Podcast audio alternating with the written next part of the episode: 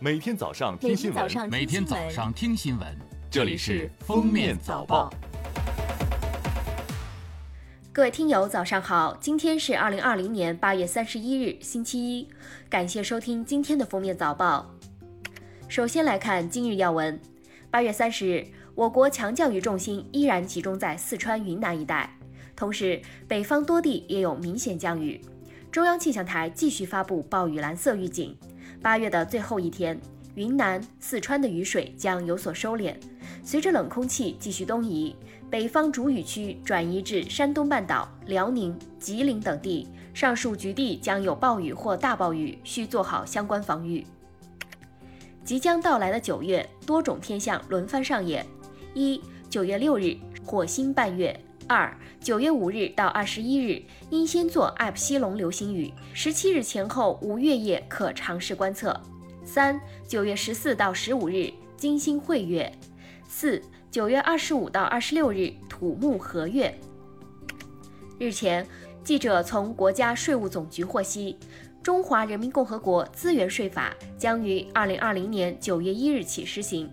资源税法引导企业加大技术研发投入，走绿色发展、安全生产之路，对资源扎里淘金、吃干榨尽。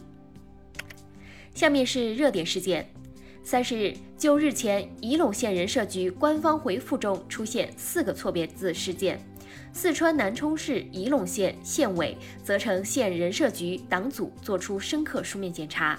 根据相关规定，县纪委监委对县人社局工作人员何某、杨某给予政务记过处分，对县人社局党组书记李某、副局长秦某、工作人员刘某进行书面诫勉。县人社局党组对工作人员吴某严肃批评教育，要求其作出深刻的书面检讨。八月二十八日，湖南株洲三岁女童随家人来为曾外婆祝寿，进入电梯后门关了，大人却没来得及跟上。监控显示，女童独自惊恐地在电梯中蹦跳呼喊，并按下电梯按钮，分别到四楼、八楼处下电梯找大人，但随后不慎从八楼坠亡。家人认为八楼窗台太矮也是导致悲剧原因之一。目前善后事宜正在进行。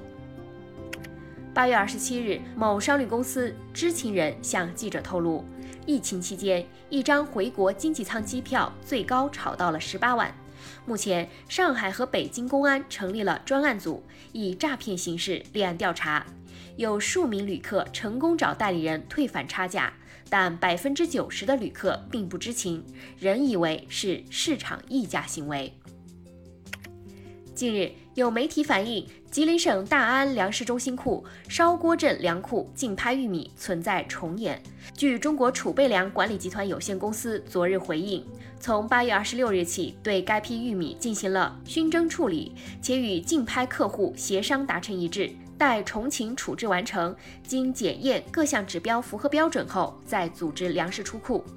调查组已责成吉林省农业投资集团有限公司对烧锅镇粮库管理中存在的问题进行整改，并对相关责任人作出严肃处理。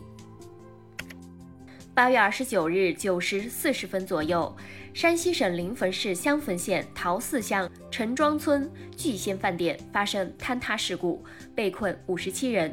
经紧张搜救，截至八月三十日三时五十二分，被困人员全部救出，其中二十九人遇难，七人重伤，二十一人轻伤。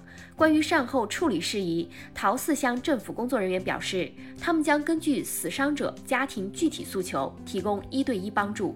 目前，事故原因还在进一步调查中。中国江苏江南文化艺术国际旅游节近日启幕。苏州市同步推出“会游苏城，文旅优惠大派送”活动，五十一家 A 级景区针对市民及海内外游客推出为期十天的门票半价优惠政策，从八月二十八日持续至九月六日。苏州全市五十一家 A 级景区参与，包括昆山周庄、吴江同里、常熟沙家浜等十二家五 A 级景区。下面来听国际新闻。美国总统特朗普当地时间二十九日下午访问了路易斯安那州和德克萨斯州，视察灾区，听取有关紧急行动和救济工作的简报。在接受记者提问后，特朗普开始为出席会议的一些人签名，并说他们今晚可以在 eBay 上出售一万美元到手。当地时间八月二十九日，上万名毛里求斯民众在首都路易港发起游行，抗议政府对日本籍货船“若潮号”漏油事件处理不当，后续处理消极，导致近海珊瑚礁污染，造成环境破坏。毛里求斯总理贾格纳特表示，调查目前仍在进行中。七月二十六日，“若潮号”货船在毛里求斯东南部海域搁浅。八月六日，货船船体破裂，大量燃油泄漏。据伊朗国家电视台八月二十九日报道，伊朗央行副行长塔亚比·法尔德证实，伊朗央行正在采取必要的法律措施，以防止美国从卢森堡银行转移伊朗资产。据日本共同社八月三十日报道，日本官房长官菅义伟计划竞选自民党总裁，自由民主党历任总裁大多数时候是日本首相。七十一岁菅义伟此前曾表态不打算谋求首相职务。感谢收听今天的封面早报，我们明天再见。本节目由喜马拉雅和封面新闻联合播出。